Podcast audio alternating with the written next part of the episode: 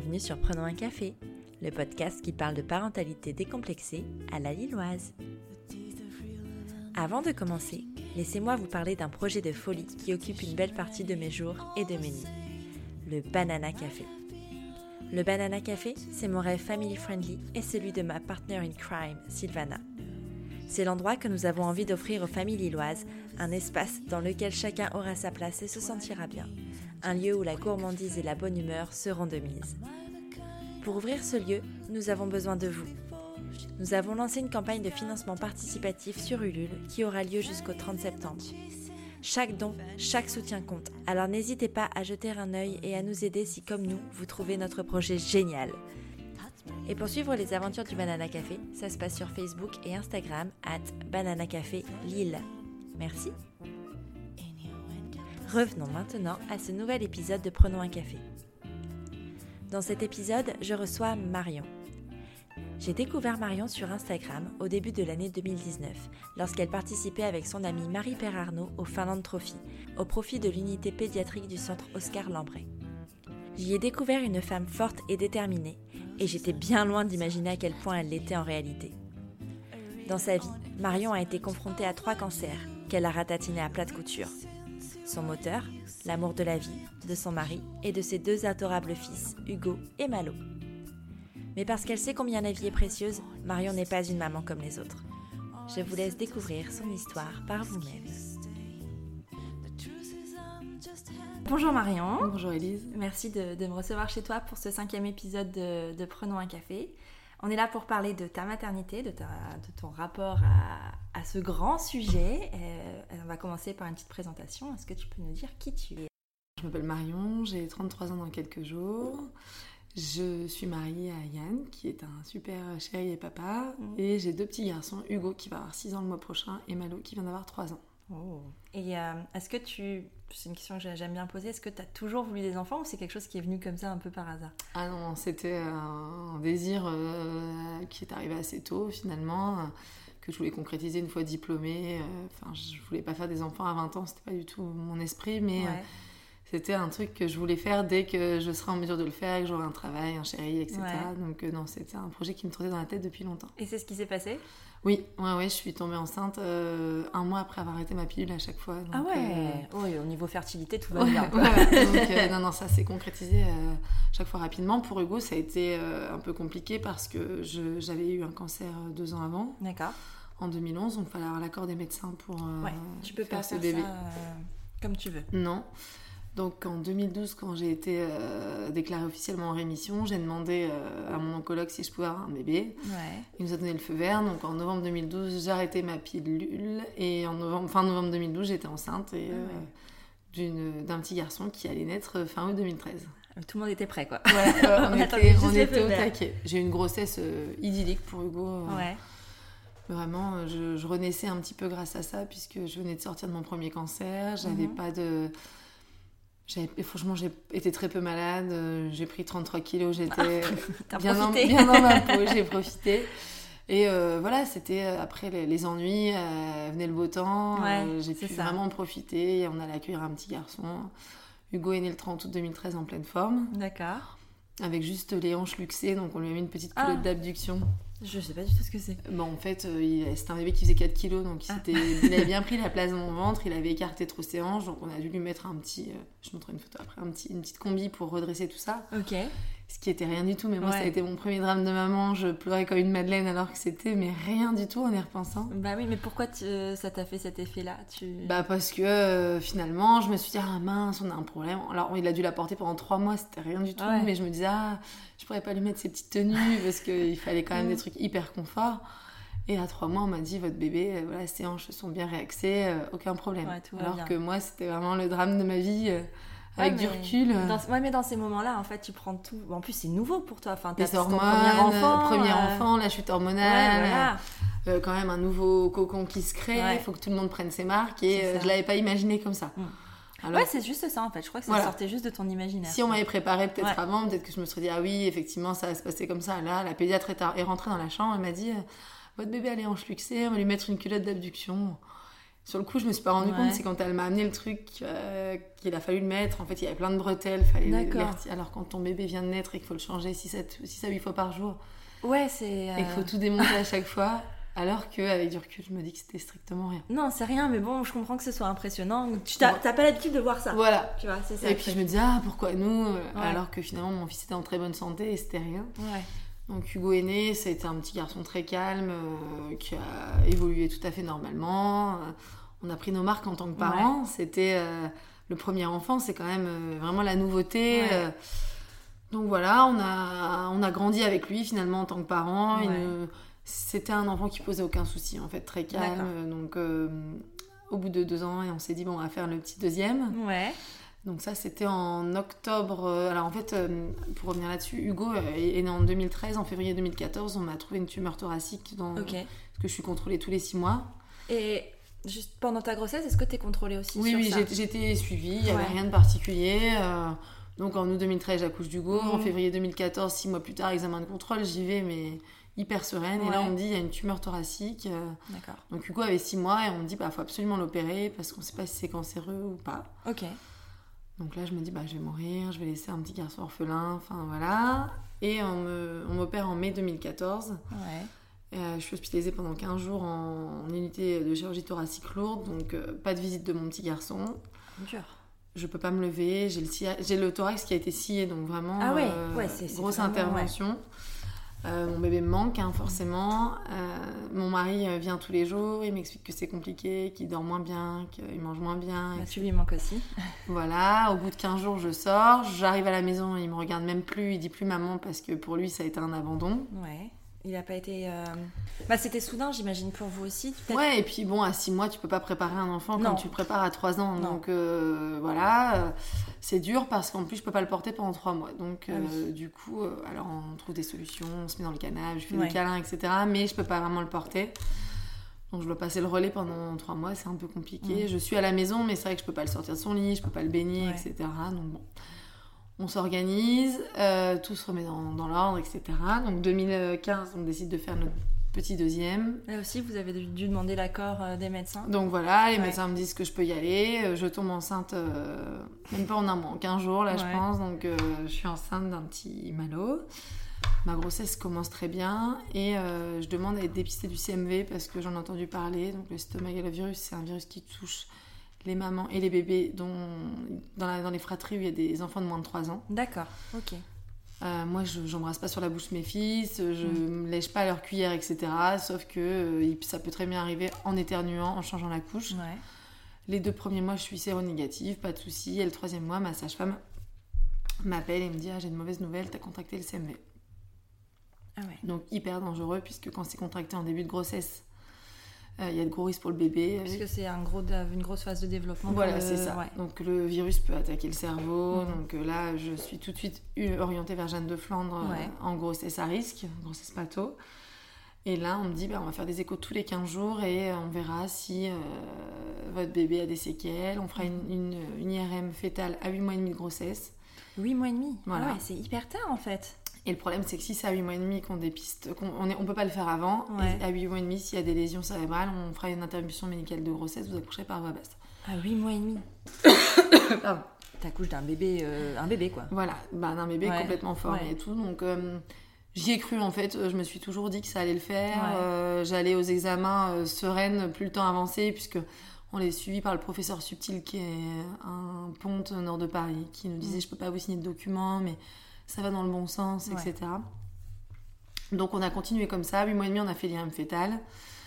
Euh, tout allait bien. J'ai accouché le 10 juin 2016, au jour de mon terme, d'un petit bébé, euh, enfin de 4 kilos quand même, pas si petit Mais que tu fais pas des petits bébés, toi. Voilà, non, je fais des gros bébés, pleine forme. Euh, on nous a rassuré tout de suite, il va bien, etc. Il fallait juste vérifier l'audition et la vue. D'accord. Et lors des examens d'audition, en fait, on m'a dit, bah, il doit être sourd d'une oreille parce que ah, donc à la maternité, on te fait l'examen. Ouais. On m'a dit, ah, c'est pas très bon. Donc, bon, bah, grosse inquiétude. J'ai vu une, une, ORL dans la foulée. Mm L'ORL nous a rassuré en disant, votre fils entend très bien. C'est parce que l'examen avait été fait dans de mauvaises conditions à la maternité. Ah oui. Donc, euh, toujours beaucoup de stress. voilà. Comme ça, Avec les hormones. Je me suis tapé un gros baby blues pour mon deuxième, alors mm. que pas du tout pour le premier. Parce qu'en fait, euh, Hugo était très demandeur. Ouais. Et il me disait bah, Tu m'aimes plus, maman, parce qu'avant, tu jouais tout le temps avec moi. Mm. Maintenant, t'as le bébé tout le temps dans les bras. Ouais, c'est bah, c'est classique d'un Oui, sauf que j'étais pas prête, mais ouais, on t'était pas préparé. Franchement, je l'ai mal vécu. vra- Ouais. Et En plus, euh, pour mon premier, ma maman était restée, elle m'avait un peu aidée. Là, j'avais dit ah non, mais je veux qu'on se retrouve à quatre, Mm. euh, qu'on soit vraiment notre petite famille, Ouais. etc. Sauf que je m'en suis mordu les doigts parce que c'était l'enfer Ouais. finalement. J'ai je les allaitais tous les deux. Ça a été très compliqué parce que bébé de 4 kilos, donc ils sont tout le temps fins. donc euh, au bout de 10 jours pour Malo, j'ai dit on arrête tout. euh, Ouais. je voulais reconsacrer du temps à mon aîné, donc on a Mm. pu refaire des choses. J'ai pu, euh, j'ai pu redonner Malo à son papa Oui, parce voilà, que Malo il voulait tout le temps le sein. Mhm. Et donc bon, chacun a repris ses marques. Examen de contrôle un mois après mon accouchement pour moi. Et là, mon oncologue me dit, enfin, j'avais une, un ganglion qui était apparu pendant ma grossesse. D'accord. Et euh, j'avais vu une ORL qui m'avait dit Ah, c'est pas grave, c'est le CMV, ça a dû vous donner des ganglions, etc. Donc on n'avait euh, rien fait de plus. Ouais. Et donc lors de cet examen de contrôle, un mois après l'accouchement, je demande à mon oncologue de monter avec son échographe Mhm. jusqu'à mon oreille. Et elle me dit Non, mais ça, c'est pas un ganglion, c'est moche. Ouais. Donc c'était le 11 juillet 2016, je m'en rappelle encore comme c'était hier. J'allais fêter mes 30 ans euh, 10 jours plus tard. Mhm. Donc gros coup de massue, quoi. Parce Ouais. que je me dis euh, Ça y est, on recommence. euh. Et à chaque fois, c'était ciblé à des endroits différents. Ouais, mon premier Ouais. cancer en 2011, c'était la thyroïde. D'accord. Et là, mon can- donc on savait pas encore que c'était un cancer, mais c'était euh, une glande salivaire, la parotide. D'accord. Donc elle me dit, je vais ponctionner. Euh, je lui dis, ah, moi je pars en vacances dans une semaine. Je partais une semaine plus tard. Je lui dis, je veux pas les résultats avant les vacances. Mhm. Vous me laissez profiter de mes vacances et on verra au retour. Et en fait, quand je suis rentrée de vacances, dans ma boîte aux lettres, il y avait un courrier. Elle m'avait écrit pour me dire que les résultats de la ponction étaient négatifs. D'accord. Donc ce qui nous a rassurés dans un premier temps, sauf qu'en fait, une ponction, ça n'a pas de valeur. euh, parce que le- le- l'opérateur, donc là en l'occurrence mon oncologue, peut très Mhm. bien ponctionner à côté dans des cellules Ah, saines. d'accord. Une ponction Ouais. n'a de valeur que quand elle est positive. Donc, euh, je savais que derrière, il allait y avoir des recontrôles. Donc, j'ai vu le professeur Chevalier, qui a un super ORL au CHRU, qui m'a dit euh, non, bah, dans votre cas, il va falloir qu'on le retire, qu'on retire cette, euh, ouais. ce ganglion, enfin, ce- cette tumeur. Malo avait, donc c'était en octobre 2016, donc Malo avait pas encore 4 mois. Ouais. Hugo venait de fêter ses 3 ans, donc euh, intervention, je savais que j'allais rester 4 jours à l'hôpital.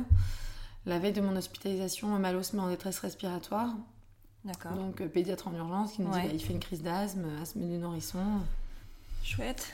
Donc il a sûrement dû somatiser. Ouais. euh, lui c'était sa manière de Oui, parce qu'il a ressenti, parce que les enfants sont des éponges, donc Bien sûr. euh, Donc tu peux lui, pas leur voilà, c'est ça. Ouais. Et lui, il a senti qu'il se passait quelque chose. Donc euh, ventoline, euh, flixotide six fois par jour, euh, Ouais. gros asthmatique. On m'opère, donc le 26 octobre 2016, je suis opérée. Pendant 4 jours, j'ai pas vu mes petits garçons, puisque pareil, c'est des, services de chirurgie lourde. Mm. Mais bon, 4 jours, c'était pas grave, ils étaient Ouais. préparés. Mon aîné était en mesure de faire des FaceTime, etc. Ouais. Donc euh, je le voyais, il n'y avait pas d'inquiétude Ouais. particulière. Euh, je suis rentrée et trois semaines plus tard, on m'a annoncé donc c'était un cancer de la parotide. D'accord. Donc un cancer de bas grade, euh, donc ce qui- ce qu'ils appellent un gentil cancer qui ne métastase pas a priori. Ok. D'accord. Donc on m'a dit, bon, la chirurgie a suffi, on vous contrôle, on vous surveille tous les trois mois, mais pas d'inquiétude. Ouais. Donc j'ai quand même été super fatiguée, etc. Je suis rentrée chez moi, il a fallu euh, voilà, faire un travail parce que quand tu as deux cancers avec, des- avec deux enfants, tu te dis que tu peux mourir à tout moment. Mhm. Moi je vis quand même avec une épée de Damoclès au-dessus de la tête tout le temps. Ouais. Bah oui, c'est logique. Mais il y a aussi des mamans qui vont se percuter un arbre sur l'autoroute et qui vont être tuées sur le coup. Ouais. Moi aujourd'hui, j'ai cette chance de toujours pouvoir me dire je profite, je Mm. profite. Donc on a voilà, on a continué notre vie telle qu'elle était. Je suis contrôlée. euh, il- Là, on est fin 2016, c'est ça? On est fin 2016. La vie reprend Ouais. peu à peu son cours. Je reprends mon travail. Euh, je décide de me lancer un- dans un raid dans la Laponie avec Marie-Pierre Arnaud, Ouais. journaliste sur France 5. On, on s'investit à mort. euh, on est vraiment dans, dans ce projet. Moi, je, suis, je fais du sport tous les jours. euh, je me dis, bah, ça y est, la vie Ouais. a repris le dessus. Tout le monde va bien dans la petite famille. Enfin, c'est vraiment bien. Au mois de novembre 2018, je fais un contrôle comme tous les trois mois. Mhm. J'y vais hyper sereine puisque je dois partir euh, deux mois plus tard en Laponie. Ouais. Je vais bien. Ouais, ça faisait plus partie du tableau, quoi. Non, non, non. Et euh, là, le radiologue me dit à la sortie de l'IRM, euh, il y a des ganglions suspects. euh. je lui dis, bah, c'est peut-être une angine. ou- Mhm. Non, non, c'est pas des ganglions d'une angine, c'est des ganglions qui, sont- qui nous interpellent. D'accord. Le lendemain, euh, le professeur Chevalier me rappelle en me disant, bah, va falloir vous opérer, euh, on peut pas laisser ça. Donc, je suis opérée le 18 décembre, une semaine avant Alors Noël. que tu t'apprêtes à faire le raid. Voilà, euh, je ah ouais. dois partir normalement le 23 janvier en Laponie. D'accord. Donc moi je leur dis ok vous m'opérez, par contre moi je veux partir. Non Mm. non mais il n'y a pas de souci, vous serez rétabli. Ouais. Donc je suis opérée le 18 décembre. Euh, avec l'accord de mon chirurgien, il me garde que deux jours, enfin deux jours et une nuit parce qu'il sait qu'il y a mes petits derrière et qu'il Mm. me dit que je serai mieux à la maison. Puis c'est la période des fêtes, tout Voilà. ça, ouais. Donc je reste que deux jours. Euh, ma maman est soignante, donc euh, elle va pouvoir veiller sur Ouais. moi. On rentre, euh, je rentre à la maison. je me dis allez, c'est la magie de Noël. La Mhm. magie de Noël va opérer. On va m'annoncer des bonnes nouvelles au mois de janvier. Je passe les fêtes de Noël plutôt bien. En fait, j'ai plutôt bien récupéré. On est en famille. Et j'avais convenu avec mon, mon oncologue et le professeur Chevalier de m'appeler parce qu'en fait, normalement, les consultations d'annonce ne sont qu'en face à face. D'accord. Sauf que moi, je lui avais dit, je veux, dès que vous avez le résultat, vous m'appelez. Mm. Le 2 janvier matin, mon téléphone sonne et c'est le professeur Chevalier qui m'annonce que ce sont des métastases. Ah, alors Donc- que c'était pas censé être Non, possible. normalement, c'est Ouais. un, c'est un cancer qui ne, métastase pas, qui ne métastase pas du tout. Ouais. Et euh, du coup, euh, il comprend pas parce que euh, ça n'aurait jamais dû métastaser. Mm. Donc, 2 janvier 2019, l'année commence assez mal Bah puisque oui. je sais que mon, mon dossier va passer en réunion de concertation pluridisciplinaire. D'accord. C'est un comité de médecins qui se réunit Ouais. et qui va décider du- de la suite du traitement. Ok. Donc ça, c'est tout début janvier. Euh, bon, moi, j'ai un bon moral, donc euh, je reprends très vite Ouais. le dessus. Puis t'avais un projet aussi. face J'avais un toi, projet, ouais. et puis j'ai surtout deux petits garçons Ouais. et un mari, et j'ai pas envie de leur faire vivre Mm. cette vie de... J'ai pas envie de déprimer dans mon lit, donc euh, tous les matins, je me lève, je, je les emmène à l'école. Enfin, Mm. la, la vie continue. Je Ouais. travaille aussi. euh, au mois de janvier, je reprends mon travail après l'opération. Mm. Et euh, donc, on m'annonce assez rapidement que à mon retour de Laponie, j'aurai de la radiothérapie. D'accord. Donc bah, j'accuse un peu le coup parce que je sais que ça va pas être drôle, mais je pars en Laponie avec Marie. Ouais. Pendant trois jours, on va courir, faire du ski, faire du VTT par des températures extrêmes, moins 36 degrés en Ouais. moyenne. Belle perf. Mais ça me permet de me sentir vivante en Ouais. même temps. Je me dis, je suis plus forte que mon corps. quoi. Mm. C'est toujours. euh, le sport, c'est aussi pour ça que j'en fais. Mm. C'est toujours de me dire, euh, je suis plus forte euh, et montrer aussi à mon corps que c'est moi qui mène la cadence. C'est ça, que tu maîtrises. Voilà, Mm. donc on part en Laponie. Le retour est assez violent de Laponie parce que je savais qu'après le raid, il y aurait des moments pas drôles. Ouais. Voilà. Ça m'a un peu tenu, mais bon, après on rentre, on remet un chèque de 34 000 euros au centre Oscar Lambré pour le service de pédiatrie. Ça Ouais. me tenait à cœur aussi de le faire pour une cause euh, pédiatrique parce Ouais. que finalement on est toutes les deux mamans d'enfants, donc euh, c'était important. Mm. Et euh, on m'annonce donc que euh, le 28 février, je commencerai cette semaine de radiothérapie. D'accord. Donc la radiothérapie, c'est tous les jours, sauf le samedi et le dimanche. Ok. Donc il faut l'aborder aussi avec les enfants, parce que c'est pas anodin dans une vie de famille. Je choisis le créneau de 7h40 le matin, D'accord. parce que ça me permet de partir à 7h. On a notre petite organisation. Ouais. Quand je travaille, c'est déjà mon mari qui gère les enfants, donc euh, Oui, ça, ça, change, pas. rien. Ouais. Moi, je suis là le matin, le taxi vient me chercher, il m'emmène, et en général, je suis là à 8h10 pour les emmener à l'école. Ah oui. Oui, donc, c'est. euh, ouais. euh, je veux vraiment que leur vie, voilà, leur vie soit pas bouleversée par tout ça. Donc les trois premières semaines, euh, la vie est tout à fait. Les trois premières semaines de radiothérapie, la vie suit son cours. Mhm. Je les emmène à l'école, j'essaie de les reprendre le midi pour déjeuner de temps en temps. Et puis à partir de la quatrième semaine, ça va commencer à se compliquer parce que euh, la radiothérapie détruit entièrement les papilles, D'accord. euh, entraîne des grosses brûlures. Donc euh, là, je commence à plus avoir de goût, plus Ouais. d'odorat, euh, j'ai plus de salive. Donc les repas à table commencent à devenir compliqués. Ouais. Il m'arrive de pleurer à table parce que euh, quand on t'a préparé un bon repas et que tu as envie de te mettre à table et que tu mets la cuillère dans ta bouche et que tu sens rien, bah, c'est dur. Mhm. Et en même temps, les repas, tu dois les faire avec ta famille parce que les enfants ont aussi besoin d'avoir ces repères-là. Ouais. Donc c'est vrai que ça peut être compliqué. Mais on s'accroche. Et puis bah, vient le temps des brûlures. Ouais. Euh, je suis brûlée euh, au deuxième degré euh, au niveau de la zone irradiée. D'accord. Donc les enfants le voient, je- ils Ouais. peuvent plus me serrer, mettre leurs petits bras autour du cou parce que ça me fait trop mal. Mhm. Mais on explique. euh, ouais, c'est voilà. ça. Comment t'abordes tous ces sujets-là en fait? Enfin, euh, Vous avez toujours été transparent En fait, on a un aîné qui est précoce. Hugo a été dépisté au potentiel l'année dernière. Donc lui, euh, on est vraiment dans le vif du sujet. euh, c'est des rayons laser. Il a besoin d'avoir les détails. Ouais. Alors on rentre pas dans le sordide, Non. mais par contre, on lui montre la machine, on lui explique comment ça fonctionne. D'accord. Euh, lui, il est assez au fait de tout ça. Ok. Il sait ce qu'est un cancer, il sait que c'est des cellules qui vont se diviser de manière anarchique, Ouais. Sans non plus en faire un Einstein. Euh, il a besoin d'avoir des éléments assez concrets. Ouais. Donc on, a acheté des livres, etc. Moi j'ai vu une psychologue pour en parler, elle m'a donné des livres pour en parler avec Il y a beaucoup, enfin tu trouves quand même de la matière en termes de livres, tout ça pour Alors moi j'ai trouvé des livres mais je veux pas du tout leur lire ça parce que je trouve que les livres sont très mal faits. D'accord. On est dans des choses assez gore et moi je veux qu'ils n'envisagent pas qu'il puisse y avoir des choses dures derrière. D'accord, ouais, oui, parce que toi tu as l'espoir toujours à la fin et, euh, ça se termine. Voilà. Et en fait, moi ils, m'ont jamais demandé est-ce que tu vas mourir euh? Ils n'ont jamais posé cette question. Pour eux, euh, je pense qu'ils me voient suffisamment forte en se disant que je serai plus forte que la maladie. Donc je veux pas du tout leur, faire germer ces petites idées dans leur tête, quoi. Donc on, on, parle pas du tout de ça. On, on fait sous forme de jeu. Le premier jour de ma radiothérapie, j'ai fait un mur de post-it avec euh, les post-it correspondants. Et à chaque, à chaque séance, Hugo décollait un post-it. Comme ça, Donc le mur de la cuisine, il était euh, recouvert de mm. post-it. Et Hugo, ça lui permettait, voilà, mm. dans son esprit, de se dire, bah là, il y a une semaine de terminer.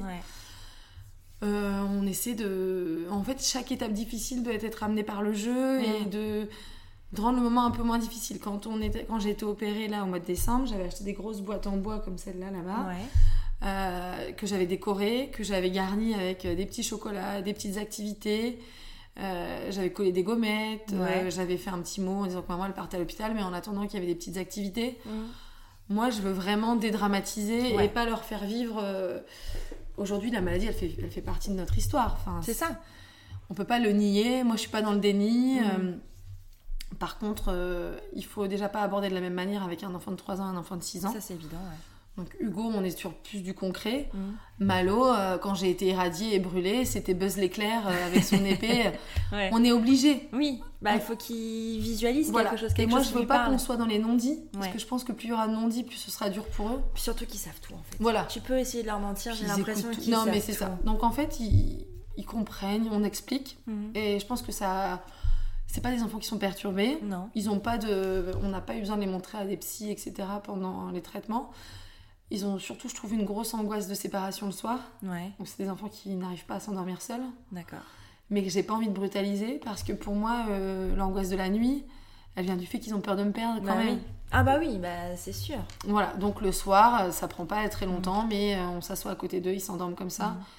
Et au final, c'est c'est rien par rapport à tout ce qu'ils ont pu vivre. Et puis j'ai envie de te dire, juste si ça fonctionne pour vous, tant mieux. Enfin, tu vas pas il n'y a pas de raison. Non, mais c'est sûr que je préférerais que je leur lise une histoire, je ferme la porte, etc. Par contre, euh, je sais être lucide et me dire qu'ils euh, ont vécu des choses que peu d'enfants vivent à leur âge. C'est ça.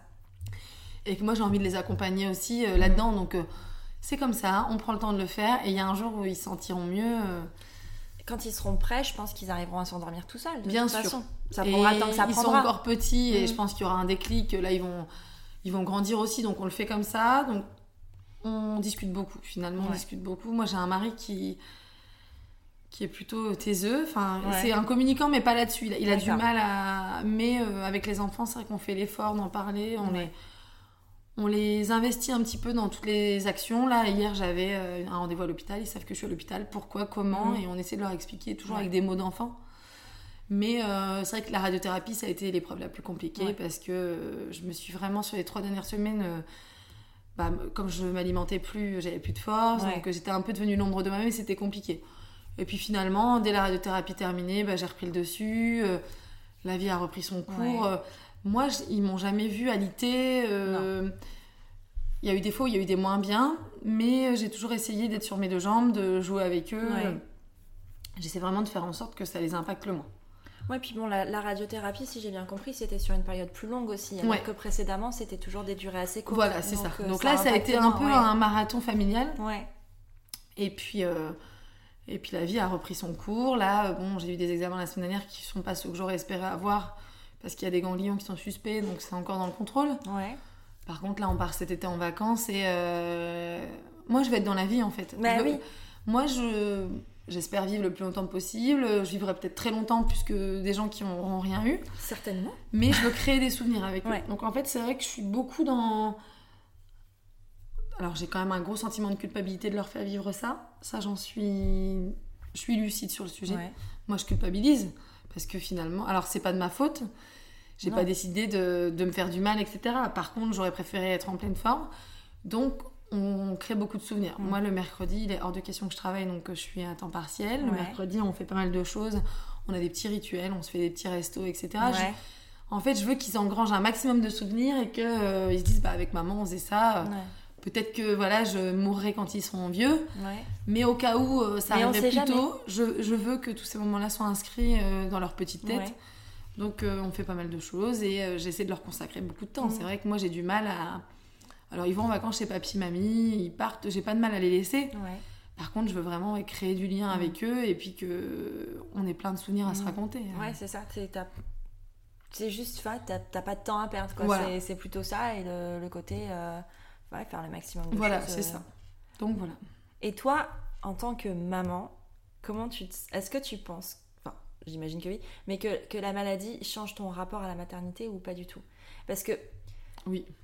Parce que, enfin, par exemple, c'est pas des questions futiles, mais moi, dans ma maternité, bah, je me pose plein de questions. Peut-être que toi, tu te poses pas parce que ben, ça passe au second plan, tu vois, des, petits détails qui, qui vont paraître. Euh, euh, je sais pas, est-ce que, est que j'ai un exemple? Je ne sais pas. non, mais oui, je pense que euh, je dois pas avoir le même, le même regard que toi, par exemple, que quelqu'un qui a rien eu en, en, problème de santé, je parle bien qu'on ait toutes nos expériences personnelles. Oui, bien sûr. C'est pas parce que t'as pas été malade que. Non, t'as autre chose. Enfin, voilà, chacun a ses expériences. Donc oui, je pense que ça change ma façon de voir les choses. Après, je suis lucide.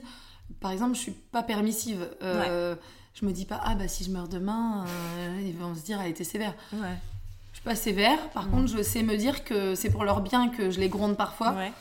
Faut pas, faut pas tout mélanger en fait. Je veux pas me dire euh, bon allez, on sait pas de quoi demain est fait, je laisse faire n'importe quoi et tant pis.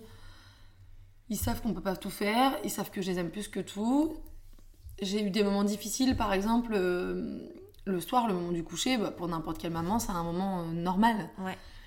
Moi, il y a eu pendant de très longs mois où le soir, quand j'allais les recouvrir et les embrasser, je pleurais au-dessus de leur lit. Parce que je me demandais si, j'allais être là le lendemain. Alors qu'on m'a jamais dit, votre cancer va vous faire mourir. Mm. Je peux pas dire des choses fausses. On m'a jamais dit, vous allez en mourir. Il y a des gens, on leur dit, bah voilà, on sait pas comment on va vous soigner. Moi, on m'a ça n'a jamais été le cas. Mais toi, tu avais toujours une porte, euh, une solution, un traitement. Voilà. Donc... Mais en même temps, c'est pas anodin quand même et ça reste, euh, Puis moi, des moi c'est la troisième fois que je suis malade, donc il y a un moment où tu as juste envie de dire stop. Et, et en même temps, on a quand même une vie très normale, je trouve, parce que euh, au-delà des consultations, des traitements, mhm. etc., le reste du temps, il y a plein de gens qui ne connaissent pas mon histoire, qui l'ont apprise récemment dans les médias, qui me disent Ah, mais on savait pas. Mhm à l'école, je me balade pas avec un panneau, euh, je suis maman, j'ai trois cancers. Mes enfants, je veux pas qu'on dise ah bah oui, c'est les enfants de la dame qui est malade. Non. Non. Moi, euh, je suis leur maman euh, pour un, pour un tas d'autres raisons, mais pas pour celle-là en tout cas.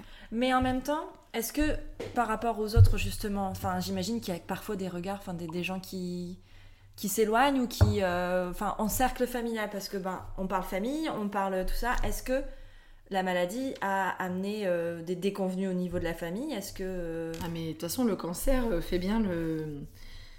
Alors le cancer met bien le bazar. Moi j'ai perdu de nombreux amis. Ouais. À cause de ça? Ah oui, parce que bah tu sors plus, on vous avait invité, vous avez décliné, bah oui, j'étais en séance de radiothérapie, je suis crevée, non, je sors mm. pas.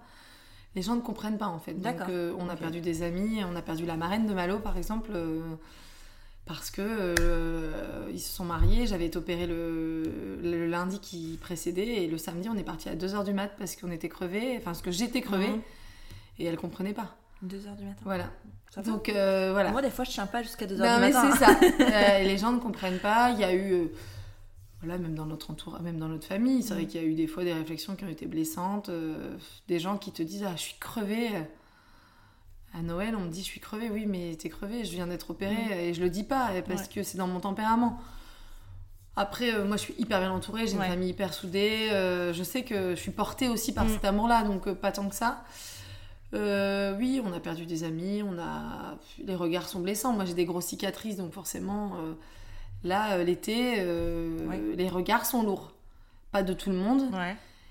Et en même temps, moi je trouve que c'est une chance formidable parce que j'ai des enfants qui sont hyper ouverts au handicap. Oui, bah, ils connaissent. Euh, Moi, j'ai des enfants qui connaissent bien l'inclusion. Euh, mon aîné était dans la classe d'un autiste, d'un autiste et d'un trisomique l'année dernière. D'accord. La maîtresse me dit c'est le seul à les prendre sous son aile parce que il sait qu'on est, enfin, on n'est pas tous pareils, que. On pas tous égaux face à la vie. il, a, il, a, il a beaucoup d'ouverture d'esprit et je me dis que bah, dans notre malheur c'est une chance parce que ça mhm. leur donnera des, des outils pour l'avenir parce que finalement. Euh, Aujourd'hui, on n'est pas une population, tout le monde n'est pas pareil, tout le monde n'a pas la même santé. Donc, j'arrive à en tirer du positif aussi de ce côté-là, quoi. Et tes enfants, parce que même si ça se voit pas, même si euh, est-ce que tu penses que ça a une influence, enfin une incidence sur eux le... Est-ce que tu penses qu'il y a des petits copains qui vont aller leur dire, qui leur posent des questions, ou qui leur, euh, c'est peut-être, est-ce que c'est plus difficile pour eux de se sociabiliser, ou est-ce que ça n'a rien à voir, ou Je pense pas parce que déjà Hugo il est à l'aise avec le sujet, donc il est tout à fait apte à en parler, à expliquer si besoin.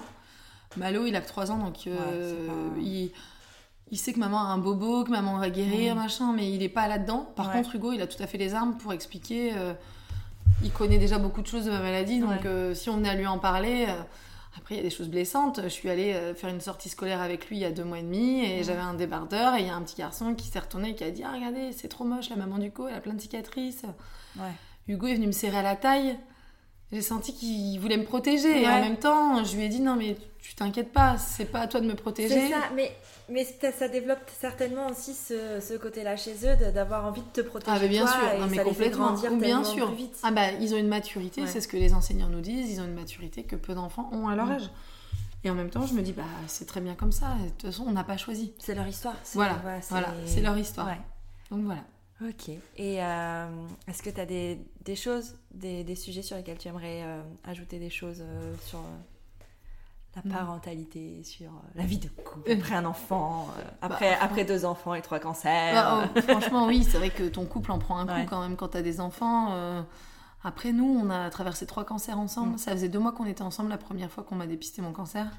Ah oui, ça, ça, ça teste ton couple dès le voilà. départ. on peut traverser n'importe quoi maintenant. Mm. Moi, j'avais dit à Yann à l'époque, mais va-t'en, on ne reste pas avec moi. Il m'a dit non, non, mais moi, je suis amoureux, je reste. Donc, bon, c'est vrai que des choses graves, on en a connu. On relativise plus les choses. Après, c'est sûr que vivre avec deux enfants, c'est pas comme quand tu étais en couple, mm. mais ça apporte tellement de joie et tellement de bonheur. Après, il faut réussir à se créer euh, des petits moments à deux. Euh, nous, pour la première fois cette année, on va partir euh, quatre jours en amoureux. Oh. En fait, nos enfants vont une semaine pendant chaque vacances chez papy et mamie. Et d'habitude, bah, nous, on travaille. Sauf que là, on a décidé que pendant cette semaine-là, on prendrait quatre jours en amoureux à Saint-Malo. et ça va nous faire du bien. Donc, c'est important aussi de, préserver son mm-hmm. couple et puis de l'entretenir. Parce qu'effectivement, tu es dans une routine quand tes parents, euh, tu peux vite t'oublier ah en tant bah, que mari et femme. Ouais, ça c'est clair. Et puis, euh, et puis en plus, euh, ton, ton, mari a aussi cette, cette carte de d'être là quand t'es pas là et de, tu vois, de. Mais lui, il a un très gros rôle à jouer parce mm. que c'est quand même quelqu'un qui prend le relais dès que ça va pas. Donc non, je sais que j'ai une chance inouïe de. Vous êtes une vraie équipe. En voilà, fait. voilà, ça. voilà. C'est chouette. Voilà, pour euh, ma petite histoire et celle de ma famille. Eh ben, merci Marion. merci Elise. C'était sympa. Et euh, est-ce que, euh, oui, bah, donne-nous tes infos si on veut suivre un peu ton, ton parcours. Ah bah, vous pouvez me suivre sur le compte Instagram Marion Against the Cancer. Ouais. Où je raconte un peu ma petite vie de jeune maman malade. Ouais. Et puis tes, tes difficultés avec la sécurité sociale. Voilà. bah merci et puis, et puis à très vite pour un nouvel épisode. Merci. Merci à Marion d'avoir accepté tout de suite mon invitation sur le podcast. Au-delà d'avoir enregistré un chouette épisode, je suis ravie d'avoir rencontré une personne extraordinaire. Si vous voulez suivre Marion, ça se passe sur Instagram sur le compte at Marion Against. L'hiver prochain, Marion repart dans le grand froid avec Marie-Père Arnaud, destination l'Islande pour récolter des fonds pour l'association La Bande à Tata Karine, qui a pour but de réaliser les rêves des enfants malades, mais aussi d'aider leur famille financièrement. Marion et Marie ont besoin de sponsors pour ce raid, alors si vous le pouvez, ou si vous connaissez quelqu'un qui le peut, n'hésitez pas à contacter Marion. C'est la fin de ce cinquième épisode de Prenons un café. J'espère qu'il vous a plu. Si c'est le cas, allez mettre 5 étoiles sur iTunes ainsi qu'un gentil commentaire ou venez me dire ce que vous en pensez sur Elise-du-bas Prenons un café sur Instagram. Les retours sont toujours très utiles pour m'améliorer et vous offrir le meilleur. En attendant, je vous souhaite beaucoup de bonheur autour d'un café?